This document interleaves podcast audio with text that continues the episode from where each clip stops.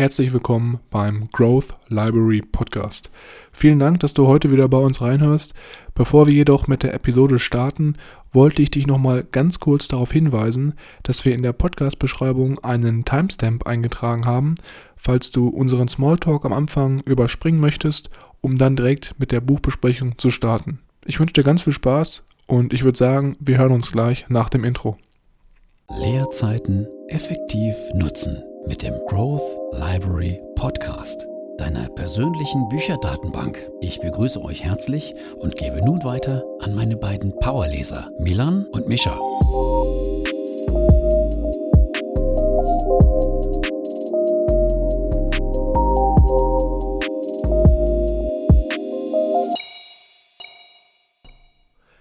Herzlich willkommen auch wieder von meiner Seite hier beim Growth Library Podcast.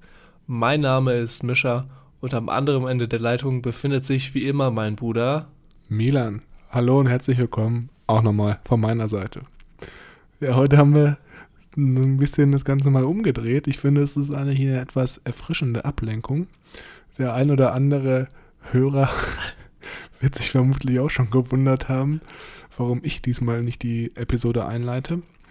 Aber ich denke, es passt ganz gut, weil wir heute uns ja auch nochmal ein ganz kleines anderes Format vorgenommen haben.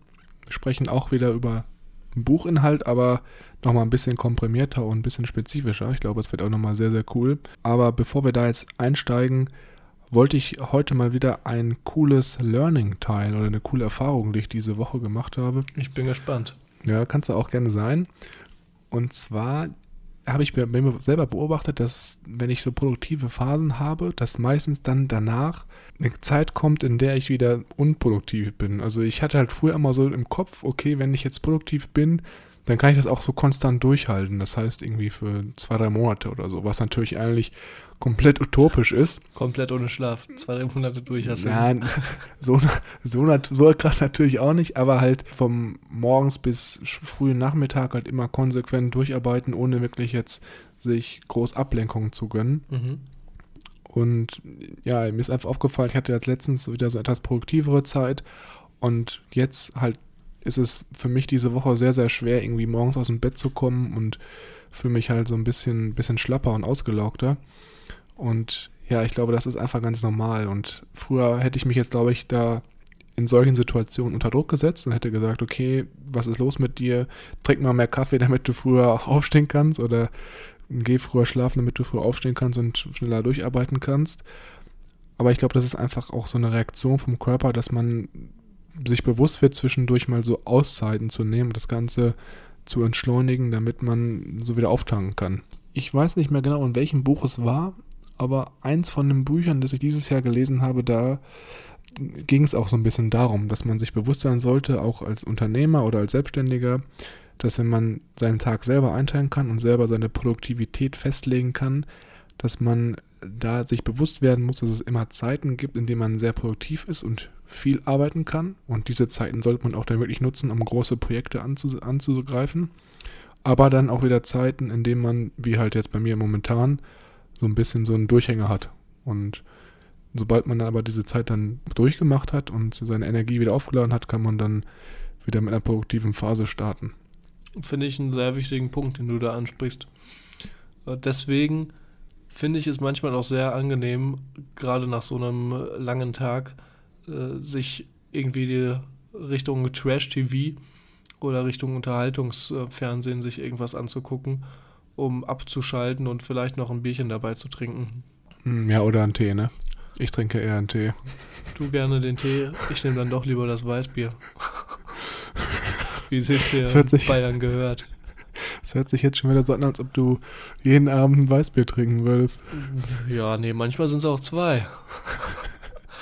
Ja, ich fühle mich auch ein bisschen so. Ich sitze hier mit meinem, mit meinem Unterhemd, dem klassisch weißen Unterhemd und nehme gerade die Podcast-Folge auf, aber ich muss dazu sagen, heute war für mich tatsächlich so ein Tag, an dem ich sehr produktiv war. Ich habe meine zehn Stunden, die ich gesetzlich arbeiten darf, äh, heute fast voll gekriegt, musste dann doch noch, als ich gesehen habe, dass es schon so spät ist, schnell nach unten zu einem Stempelautomaten rennen, hm. damit da auch niemand äh, Ärger kriegt, also mein Chef, Das wäre uncool. um, und dann kriege ich quasi den Ärger. Und jetzt sitze ich hier mit dir und nehme noch eine Folge auf oder darf noch eine Folge aufnehmen, was mich sehr freut. Aber nach dieser Folge werde ich wahrscheinlich dann auch noch ein bisschen was essen und mich dann wieder ins Bettchen legen. Ja, ich glaube, es ist auch nochmal was anderes, wenn man wirklich zehn Stunden lang arbeitet. Ich bin ja noch momentan so ein bisschen im Studentenmodus. Wobei es jetzt auch für mich zum Ende geht. Also es jetzt noch, weiß nicht, zwei Monate maximal. Dann ist der Master auch abgeschlossen. Und ja, ich denke, das wird auf jeden Fall noch eine spannende Zeit jetzt äh, demnächst. Ich kann mich noch daran erinnern, wie wir ganz am Anfang hier letztes Jahr gestartet haben und ich so in der Anfangsphase war von meinem Masterstudium und jetzt das Ganze langsam dem Ende zugeht. Das ist auf jeden Fall sehr, sehr spannend, wie die Zeit hier vorbeifliegt. Ich würde sagen, wir starten dann jetzt auch mal langsam mit unseren Punkten und Aspekten, welche wir uns heute rausgesucht haben. Sehr gern. Erstmal müssen wir vielleicht nochmal den Zuhörer hier abholen. Und zwar nicht verwundert sein. Wir haben die letzten zwei Folgen bereits über die Psychologie des Überzeugens von Robert Cialdini gesprochen, haben die auch schon abgeschlossen und haben erzählt in der letzten Folge, was wir daraus mitgenommen haben, was für Kritikpunkte wir hatten und was besonders schön und nett war. Heute sprechen wir wieder über das gleiche Buch. Wir haben jedoch in den vorherigen Folgen nicht zu den jeweiligen Kapiteln die Abwehrstrategien genannt. Und auf die wollen wir heute besonders eingehen. Genau, und das freut mich auch ziemlich, weil ich glaube, das ist wirklich mal eine Folge, wo man sehr, sehr gute praktische Anleitungen mitnehmen kann für den Alltag, die direkt umgesetzt werden können. Und ich denke, das wird auf jeden Fall heute auch etwas freier und ein bisschen mehr in die Freestyle-Richtung gehen, aber ich denke, es könnte mal eine ganz, ganz coole, lockere Abwechslung sein. Und jeder, der bis jetzt noch nicht seinen Zettel und Stift gezückt hat, er sollte es vielleicht tun, weil wir hier wirklich wieder sehr, sehr coole Tipps jedem an die Hand geben, um seine Persönlichkeit vielleicht noch ein bisschen für verschiedene Situationen zu schärfen, an denen man vielleicht vorher nicht gewusst hat, dass das Gegenüber versucht, einen zu beeinflussen.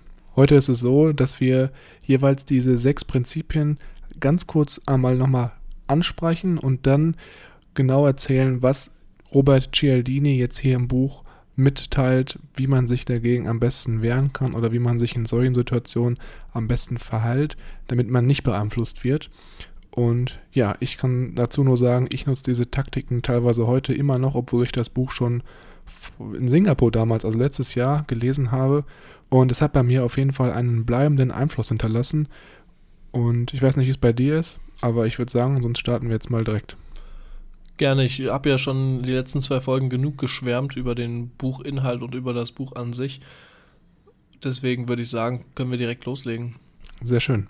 Und zwar als allererstes geht es hier natürlich wieder um die Reziprozität. Das hatten wir auch schon davor einmal besprochen. Ich habe hier nochmal eine ganz, ganz coole Story ausgepackt, um für die Hörer, die jetzt frisch einschalten, nochmal zu erläutern, worum es hier geht. Und zwar handelt es sich um eine Geschichte, da war ich letztes Jahr nach meinem Singapur-Aufenthalt in Vietnam. Und jetzt denkt man sich, okay, was will er mir jetzt erzählen? Hier Vietnam, Reziprozität, wie hängt das alles zusammen? Und zwar war es so, in Vietnam gibt es natürlich auch verschiedene Sehenswürdigkeiten, wie in jedem Land eigentlich. Und da gibt es einen Berg, der ziemlich bekannt ist. Und zwar ist das sozusagen der Marble Mountain, also der Marmorberg. Und wir als deutsche Touris fallen natürlich da ziemlich auf, allgemein im Ausland, weil wir auch ziemlich Grad. groß waren im Vergleich zu den äh, Locals. Gerade in Asien. Gerade in Asien. das ist, glaube ich, nicht so einfach, sich da unter die Menge zu mischen als Europäer. Und ja, nichtsdestotrotz waren wir dann auf dem Weg zu diesem Marble Mountain, also diesem Marmorberg, und wollten uns den anschauen. Und waren am Anfang so ein bisschen verwirrt, weil wir nicht den Weg gefunden hatten. Wir wussten nicht, wie wir da jetzt zum Eingang kommen, weil es also ein bisschen versteckt war. Und dann kam so wie aus dem Nichts so eine taffe Vietnamesin aus der Straßenecke und äh, hat uns direkt angesprochen. Die sind ja einmal, glaube ich, auch sehr, sehr kommunikativ, gerade zu Touristen, weil die wirklich an jeder Ecke versucht, irgendjemand was anzudrehen, irgendwie Schuhe putzen oder Früchte oder ähnliches. Das ist ganz, ganz verrückt. Und dann hat sie uns angesprochen und meinte dann, ja, was macht ihr hier, was sucht ihr? Und dann haben wir halt gesagt, ja, wir suchen einen Eingang und dann meinte sie, ja, komm mit, ich zeige euch, wo das ist. und hat uns dann sozusagen zu dem Eingang geleitet und hat uns auch nochmal auf der Karte, die am Eingang war, beschrieben, wo wir am besten langgehen sollen, was da am interessantesten ist und was auf jeden Fall auch sehenswürdig ist. Und wir dachten so, ja, wow, cool, die sind ja richtig nett hier, das ist ja echt mega, mega nice, dass die uns jetzt hilft, den Weg zu finden. Da haben wir schon wieder locker eine halbe Stunde Sucharbeit uns ersparen können. Und sind natürlich dann auch in der Hitze und der Feuchtigkeit, die da einfach geherrscht hat, damals auf den Berg hochgestiegen, Schweiß gebadet und äh, haben dann unsere Runde da gedreht. Auch sogar die, die sie uns vorgeschlagen hatte. Und dann, weiß nicht, wir haben, glaube ich, so zwei Stunden gebraucht dafür. Also es war schon ein relativ langer Trip. Und dann waren wir halt auf der anderen Seite sind wir halt wieder runtergegangen. Es war halt so ein kleiner Rundgang. Und dann, gerade als wir sozusagen die Treppe runter, also fast verlassen hatten, habe ich dann so gesehen, dass die Dame einfach da gesessen hat und genau auf uns gewartet hat. Und jetzt rate mal, was jetzt gekommen ist. Sie wollte Geld von euch. Ja, nee, nicht ganz. Dann hat sie Lukas. euch noch was schenken wollen, umsonst natürlich. Nee, auch nicht. Ah. Nee, nee. Ja, knapp vorbei ist auch daneben. Jedenfalls hat sie uns dann wieder empfangen, hat gefragt, wie es uns geht und so und hat dann im nächsten Schritt direkt erwähnt, dass sie am Fuß dieses Bergs einen eigenen Laden hatte. Also du musst dir vorstellen, im Fuß des Bergs waren ganz, ganz viele Läden, die alle irgendwelche Marmorstatuen, Marmoranbänder, Marmorfiguren verkauft haben. Mhm. Und dann hat sie uns natürlich im nächsten Schritt direkt in diesen Laden reingelenkt von sich und hat dann überall das Licht angemacht. Das war eigentlich schon alles dunkel, weil wir auch relativ spät da runtergekommen sind, hat überall extra nochmal das Licht angemacht und wollte uns dann verschiedene Marmorfiguren und Armbänder zeigen. Und das Lustige war natürlich dann, dass sie uns aufgrund des Gefallens, den sie uns vorher getan hat, also uns sozusagen den Weg gezeigt hat und auch nochmal auf der Karte erläutert hat, was vielleicht gut wäre, sich anzuschauen, dass wir dadurch so ein bisschen innerlich so das Gefühl hatten, okay, wir müssen jetzt was zurückgeben, weil die so super nett war und uns geholfen hat, diesen, diesen Weg zu finden. Dazu macht sie gerade noch den Laden extra für euch auf, nochmal das ganze Licht an, das ist eigentlich ja schon ja, genau. ein Feierabendmodus. Genau, ja, genau, richtig. Und das hat sie uns sogar tatsächlich dazu bekommen, dass wir was gekauft haben. Also ziemlich, ziemlich smarte Story. Und ich kann dir zu 100% unterschreiben, dass sie das auf jeden Fall nicht nur bei uns das erste Mal an dem Tag gemacht hat, sondern wahrscheinlich jeden Tag bei äh, ja, mindestens zwei, drei Touristengruppen, die halt dann da verzweifelt rumlaufen. Und dass er die dann auch direkt wieder am Fuß des Bergs beim Ausgang abfängt und dann direkt in den Laden, Laden schleust. Und ich denke, dass die auf jeden Fall damit wesentlich mehr Erfolg hat als andere Händler, die versuchen, so spontan Leute bei sich äh, von ihren Geschäften äh, zu überzeugen. Musst du dir natürlich die Gesichter gut merken, damit du auch die richtige Gruppe erwischt. Ja klar, das ist natürlich dann die Voraussetzung. Also wenn sie dann irgendwelche Leute anspricht, die sie vorher nicht mit ihren Tipps äh, ausgestattet hat, dann äh, wird es natürlich schwierig. Ja. ja, jetzt ist natürlich die spannende Story hier, was sagte Cialdini, wie kann man sich gegen solche Reziprozität, ich sage jetzt mal negativ ausgedrückt, äh, Strategien oder auch Angriffe, wie kann man sich dagegen wehren oder wie kann man solch, sowas gar nicht an sich herankommen lassen? Weil, wie du schon in der Story gehört hast, haben wir uns, also ich und mein Mitreisender, haben uns da so ein bisschen auf jeden Fall auch beeinflussen lassen, unterbewusst, was uns aber auch erst wirklich hinterher klar wurde, als wir im Taxi auf dem Rückweg saßen. Weil im, im, Prinzip hätten wir eigentlich gar nicht mitgehen müssen in den Laden rein, ne? Aber ja. so als Höflichkeit haben wir es halt dann irgendwie doch gemacht. Was Gialdini halt hier dann jetzt im nächsten Schritt sagt, ist, dass man bei solchen Anfangsgefährlichkeiten, wie er es hier nennt, oder Zugeständnissen, die von externen Personen kommen, kommt, dass man da wirklich darauf achten soll, dass das vielleicht nicht ohne Hintergrundgedanken passiert, sondern dass man da immer teilweise auch hinterfragt, okay, will die Person mir wirklich was Gutes tun? Oder ist da vielleicht noch ein zweiter Gedankengang, der jetzt sozusagen mich dazu bewegen soll, eine gewisse Tätigkeit als Gegenleistung zu bringen? Ja, und da ist natürlich auch gerade der wichtige Punkt, den du hier ansprichst, die ge wahre Gefälligkeiten zu erkennen und vorgetäuschte Gefälligkeiten auch als Tricks wahrzunehmen. Da gibt es, finde ich, einen sehr schönen ähm, Satz, den er hier angebracht hat. Und zwar soll man sich natürlich für Gefälligkeiten ähm, revanchieren, mit einem Gefallen, für eine Verkaufsstrategie jedoch nicht. Das heißt, nehmen Sie einfach alles an, was der Vertreter Ihnen anbietet, bedanken Sie sich höflich und bringen Sie ihn zur Tür.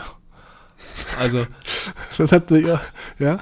sobald du erkennst, dass es sich auch wirklich hier nicht um eine Gefälligkeit handelt, die aufrichtig von dem Gegenüber kommt und einfach nur, weil die Person es gut findet oder dir den Gefallen tun möchte, sondern weil sie vielleicht denkt, okay, ich muss das, mach das jetzt und dann kriege ich von äh, ihm oder ihr das und das oder dies und jenes, dass man dieses quasi sofort erkennt und es auch ordentlich ausschöpft mit gutem Gewissen.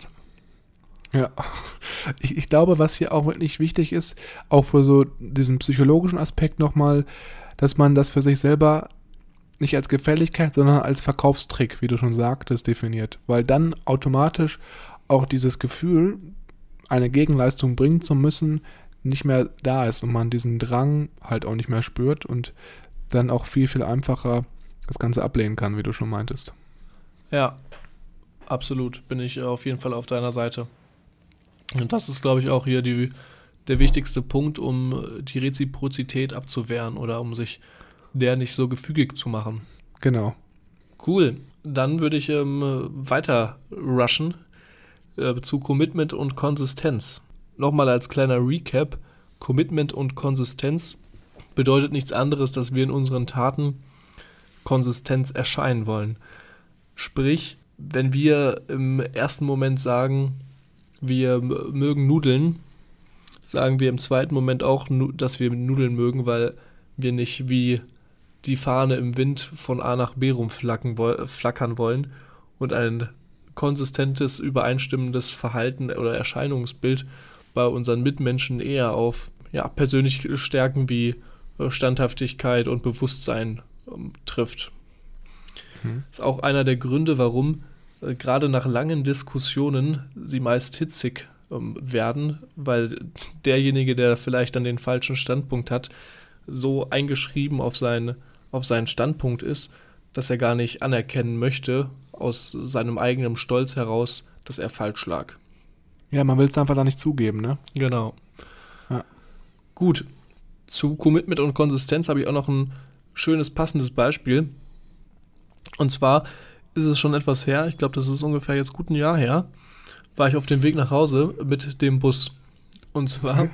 bin ich mit dem Bus nach Hause gedüst, wie immer, am Olympia-Einkaufszentrum an meiner Haltestelle ausgesprungen, mit meinen Stöpseln drin, wo sich natürlich auch der ein oder andere Straßenkünstler verewigt und sein Saxophon spielt. Mhm. Aber an dem Tag war ein Stand aufgebaut mit äh, einheitlich ähm, gekleideten Leuten, das Unternehmen nenne ich jetzt hier nicht, Ja. die versucht haben, Leute ähm, für ihre Zwecke zu gewinnen und ja, Spenden, Daueraufträge, also wirklich ähm, langfristig gebundene Aufträge zu, Generieren. zu generieren und oder im schlimm, oder schlimmsten Fall, sage ich mal, die E-Mail-Adresse des der Person zu, zu kriegen. Mhm. Ich bin langgelaufen und wurde schnell angesprochen von einer jungen Dame, die, die natürlich sofort darauf gewirkt hat und gesagt hat, okay, hier, Sie sind doch ähm, bestimmt ein, ein guter Bürger und achten auf ihre, auf ihre Mitmenschen. Und wenn jetzt jemand hier liegen würde oder wenn jetzt jemand Hunger hat in der, und in der Not ist, würden sie dem helfen. Ja klar, ich bin doch ein guter Mensch, ich tue doch alles hier für meine Menschen und äh, bin ja sehr, bin verantwortungsbewusst und co. Mhm. Und letztendlich lief es dann tatsächlich auch darauf hinaus, dass ich einen Spendenauftrag einrichten sollte für die und äh, der kleine Betrag ähm, des äh, jungen Mannes ja schon reichen würde. Gut, habe ich nicht gemacht, weil ich mir schon von Anfang an dachte, dass es jetzt hier darauf hinausgeht, dass sie entweder Geld wollen oder meine E-Mail und ich Mhm. das nicht tun werde. Ähm, bin hartnäckig geblieben und kam dann am Ende auch noch ähm, ein zweiter, der mir versucht hat, auf mich einzureden. Aber ich bin dann gegangen mit den Worten, dass ich mir gerne den Flyer entgegennehme und mir das Ganze online nochmal angucke. Ich aber jetzt weiter will und mich dann vielleicht nochmal melde oder mich online eintrage. Das ist auch ziemlich, ziemlich geschickt, weil man sozusagen diese, erstmal so immer dieses Ja sagen des Gegenübers triggern möchte, damit man halt immer so in diesen positiven Antworten sich verfängt und dann aus diesem positiven Status dieses Commitment entwickelt, um dann auch auf Antworten positiv zu antworten, die man normalerweise vorher eigentlich mit Nein beantwortet hätte. Wo, Und wobei Ja. hier bei mir quasi der, so ein Doppelcommitment, sage ich mal, gewirkt hat.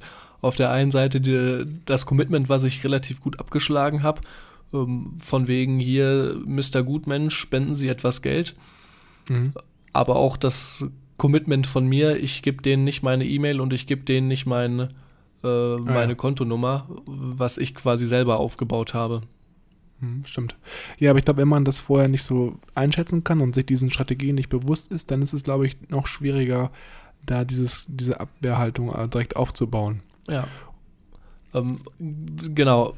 Ich würde das jetzt auch, äh, das Beispiel hier so ruhen lassen und mich nochmal kurz auf das Buch beziehen, was äh, quasi jetzt Cialdini sagt, wie du in solch einer Situation am besten die Flucht ergreifst, sage ich mal. Ja, oder dich verhältst. Oder dich verhältst, genau. Mhm. Und zwar sagt er hier, dass wir auf die Signale in unseren unterschiedlichen Teilen unseres Körpers achten sollen. Zum einen gibt es hier einmal ein Signal vom Bauch ausgehend, dass wir irgendwie so ein Bauchgefühl haben, dass es irgendwas nicht passt, dass es irgendwas nicht stimmt, wo wir vorsichtig sein sollten und lieber ablehnen sollten. Und auch ähm, das Signal vom Herzen, dass quasi bei dem, was ich jetzt über XY weiß und die Zeit zurückdrehen könnte, würde ich das gleiche tun. Da gab es ähm, ein schönes Beispiel auch im Buch, wo er erzählt, dass er an eine Tankstelle gefahren ist, wo draußen der, Stand, der Preis äh, bepriesen worden ist mit einem viel günstigeren ähm, als der tatsächliche Dieselpreis am Zapfhahn. Und nachdem er das rausgefunden hatte und er ja eigentlich schon runtergefahren ist, sein Auto abgestellt hatte und jetzt tanken wollte, sich quasi darauf eingeschossen hatte, okay, ich tanke jetzt, hat er nochmal nachgedacht und hat überlegt, okay, wenn ich jetzt hier vorbeifahren würde und wüsste, dass der Preis nicht der ist, sondern der höhere, wäre ich dann hier angehalten und würde tanken oder wäre ich weitergefahren zur nächsten Tankstelle? Und weil seine Entscheidung gewesen wäre, zur nächsten Tankstelle zu fahren, ist er eingestiegen und weitergefahren. Ja. Ja, auf jeden Fall. Ich kann das auch nur unterschreiben. Ich hatte selber auch natürlich schon ähnliche Situationen, wie du ganz am Anfang beschrieben hast. Und wenn man da mal auf seinen Körper hört, ich habe das sehr oft in der, auch so dieses Bauchgefühl, dass mir irgendwie von Kopf her ich gerne dem zustimmen würde, was Leute sagen, weil sie mit dieser Strategie mich schon so beeinflusst haben. Aber unterbewusst so das Bauchgefühl sagt, nee, irgendwas ist komisch, ich fühle mich hier nicht so ganz so wohl.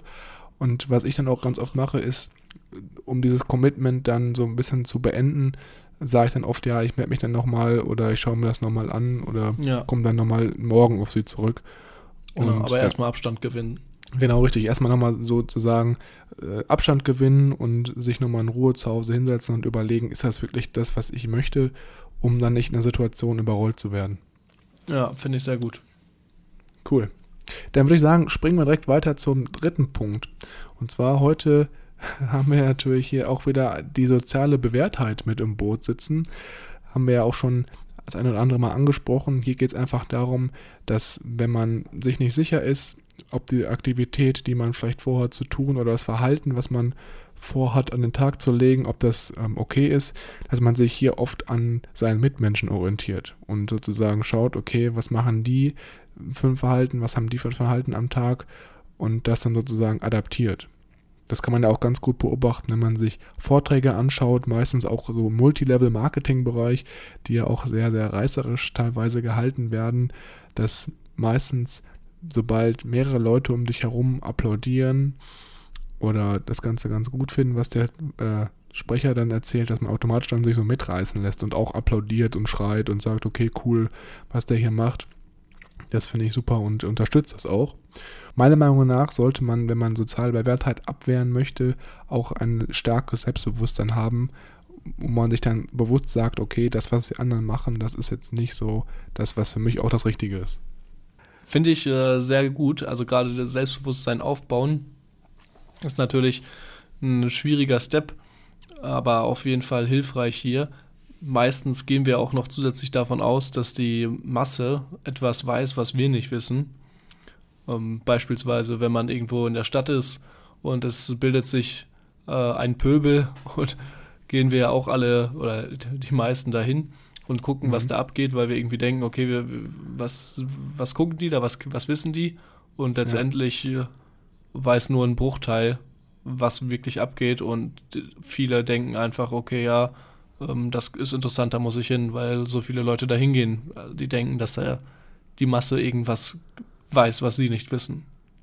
Da gibt es ja auch dieses coole Sozialexperiment, wenn man sich dann zum Beispiel in die Stadt stellt und einfach nach oben guckt und das nur mit drei, vier Freunden macht, dass nach einer Zeit andere Leute sich daneben stellen und auch nach oben gucken, weil sie wissen wollen, was dann oben im Himmel ist. Ja, so eine, genau, wo man es quasi mal testen sollte, einmal alleine in den Himmel gucken und gucken, wer sich so um einen herum ähm, nach oben reckt. Und wenn man in einer größeren Gruppe das Gleiche unternimmt, wird man entdecken, dass viel mehr Leute hochgucken, als wenn du da alleine stehst. Ja, richtig. Ja, das ist natürlich sehr riskant. Da sollte man in einer ruhigen Minute sich mal zurückziehen und überlegen, ob die, ob das jetzt wirklich so, so nahrhaft ist oder ob das vielleicht manipulierte Informationen sind, die uns unterschwellig dazu ja, zum Handeln animieren sollen.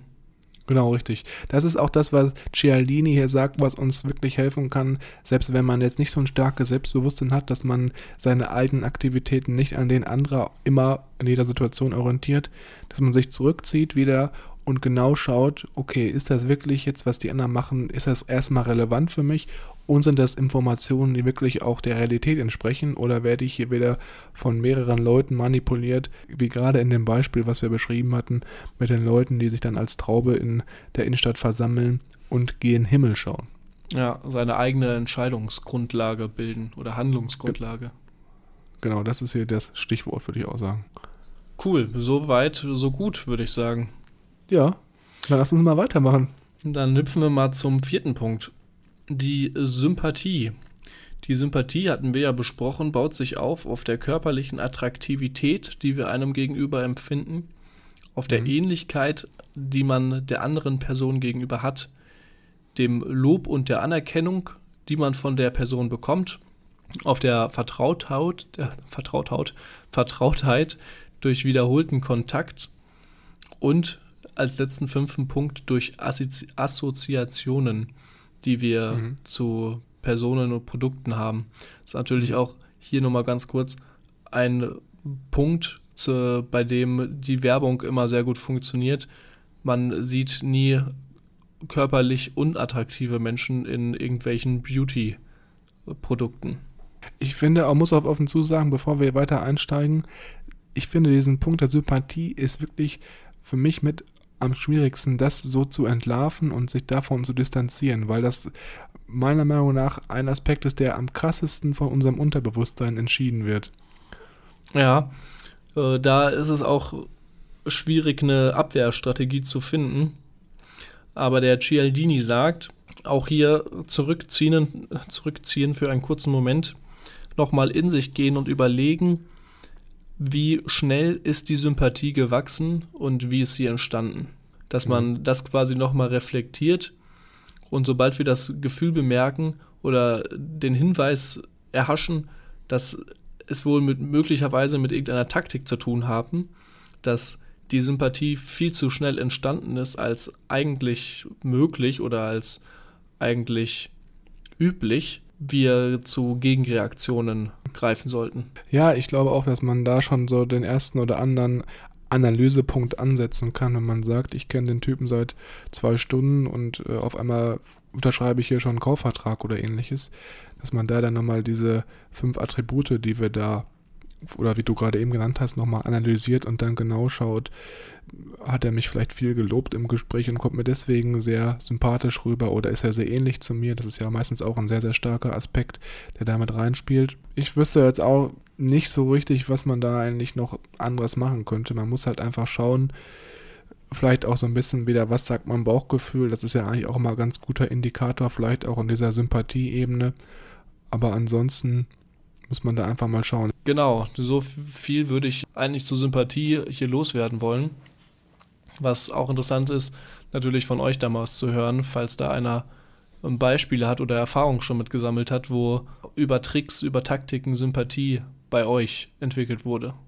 Ja, das wird mich natürlich auch sehr, sehr interessieren. Gibt es unter unseren Hörern vielleicht ein, zwei Personen, die mit diesem Sympathieerlebnis auch schon Negativerfahrungen gemacht haben? Wenn ja, wie genau ist das abgelaufen? Schreibt uns da sehr, sehr gerne mal eine Nachricht auf Instagram unter growthlibrary.official. Wir sind da sehr, sehr interessiert und wenn was Cooles dabei ist, können wir es natürlich auch unter Einwilligung anonym mal in der nächsten Folge präsentieren.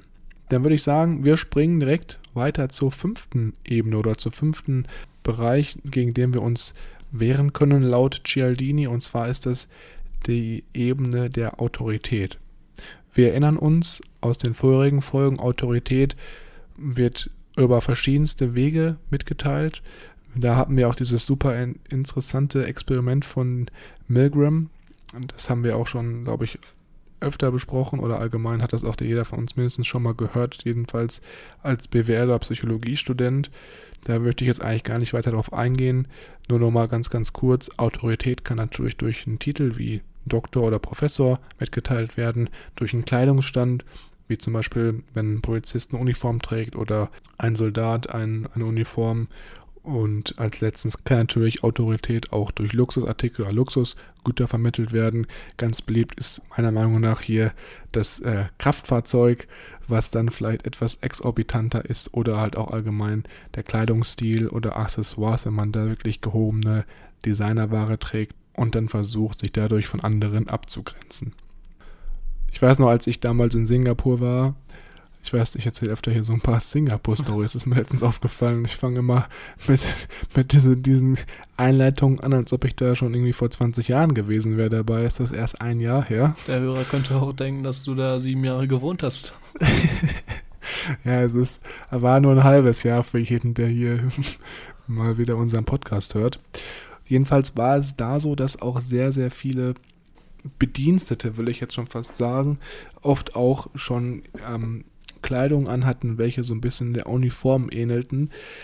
Ich glaube, das war auch dem Zweck geschuldet, um so ein bisschen Autorität zu verstrahlen und sich einfach nochmal bewusst zu machen, okay, Leute, ich bin hier der Babo.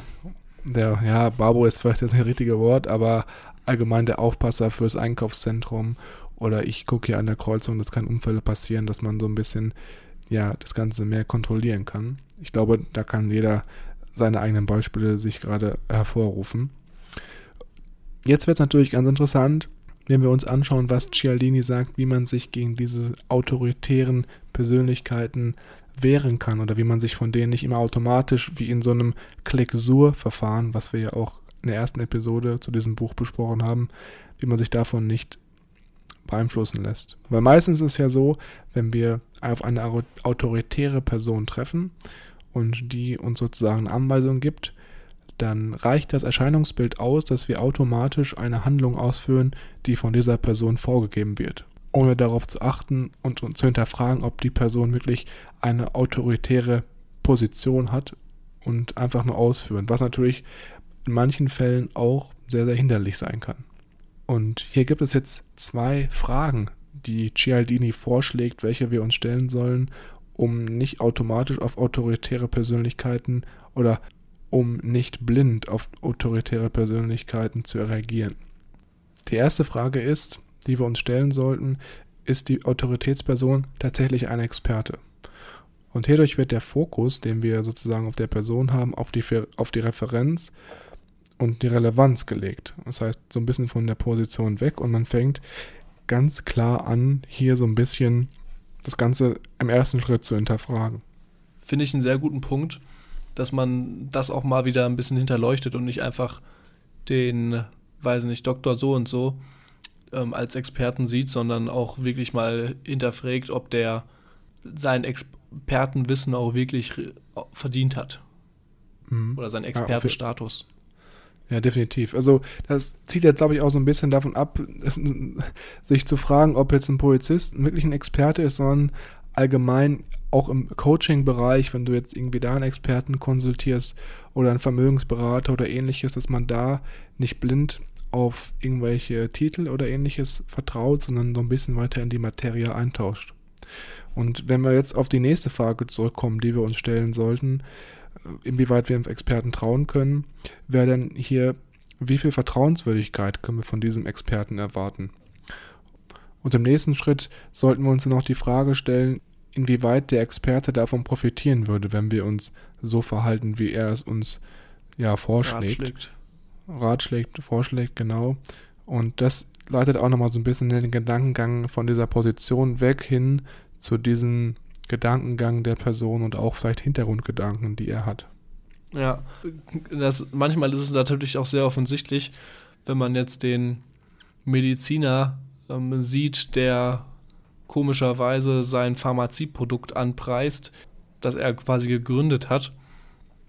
Aber manchmal ist es ähm, um einiges unscheinbarer, als der Laie zuerst sieht, wo man auch kritisch hinterfragen sollte, wie sinnvoll oder was für einen Nutzen hat der jetzt gerade, dieser Super-Guru, dieser Experte, der mir das ratschlägt und was könnte sein Benefit davon sein.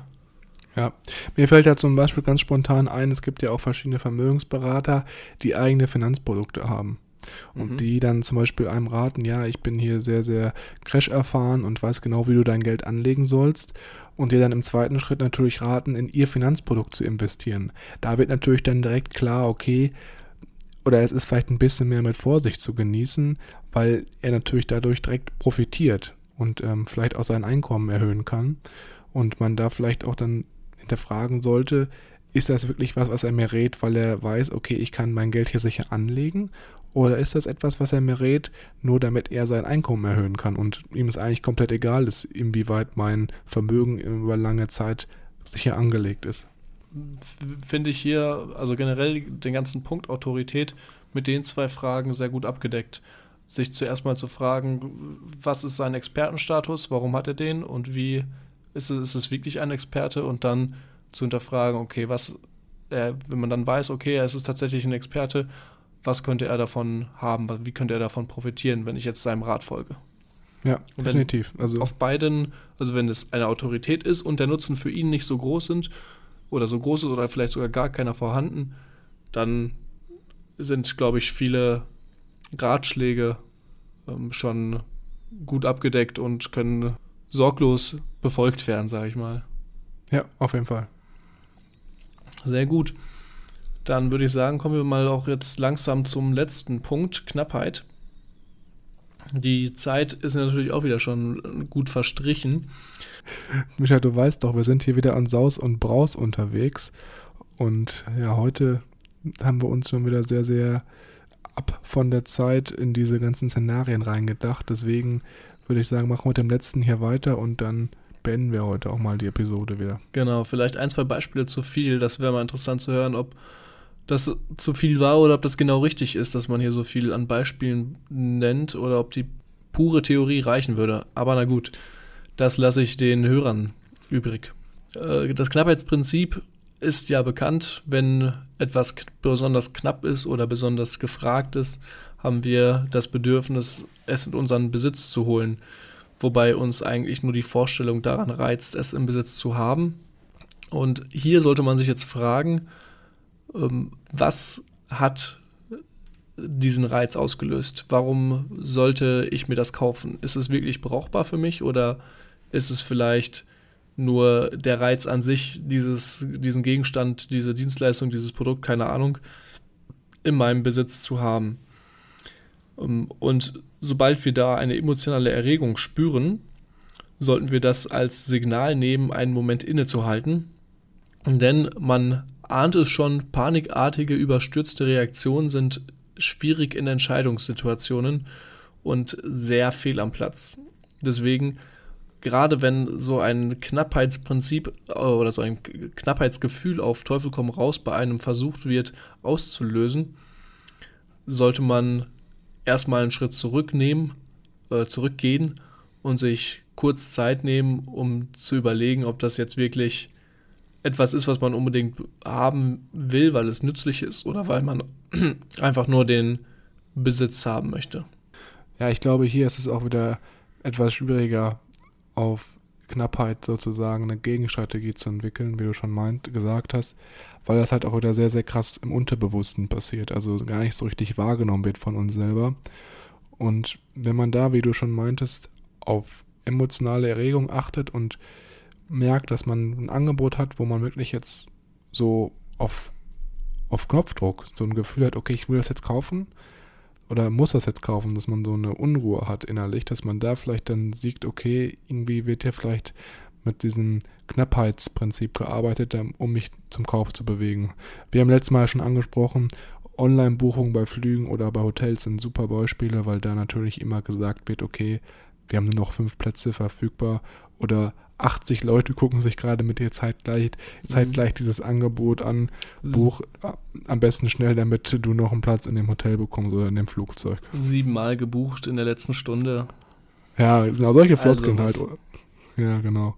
Und wenn man da dann sieht, okay, das triggert mich so ein bisschen oder beeinflusst mich und ich denke, dass ich deswegen einen schnellen Kauf tätigen muss, dann sollte man vielleicht nochmal gucken, okay, ist das jetzt wirklich aufgrund meinem Interesse geschuldet oder weil ich von außen Druck bekomme durch diese Floskeln oder durch diese ähm, Aktionsbanner, die da meistens immer aufplöppen.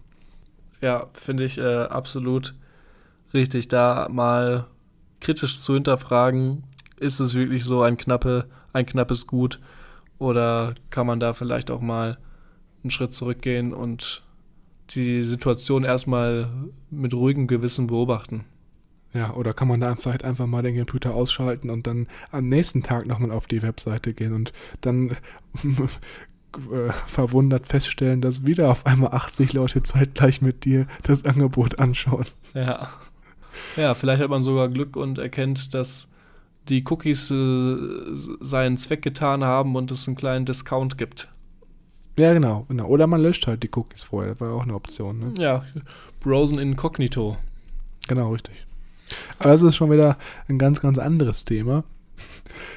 Von meiner Seite aus sind wir jetzt durch. Ich bin sehr zufrieden mit dem, was wir heute hier erzählt haben. Es hat mir auch wie immer sehr, sehr viel Spaß gemacht, mit dir nochmal durch diese sechs Abwehrstrategien äh, durchzugehen und die nochmal zu besprechen, weil das natürlich für mich auch nochmal so ein bisschen das Ganze wiederholt hat. Für dich wahrscheinlich auch und für unsere Hörer, die mitgeschrieben haben oder vielleicht auch nicht, das Ganze nochmal wesentlich strukturierter und nochmal richtig schön offengelegt wurde, um sich halt im Alltag nicht mehr so krass von irgendwelchen Verkäufern oder ähnlichen Leuten unterbewusst beeinflussen zu lassen.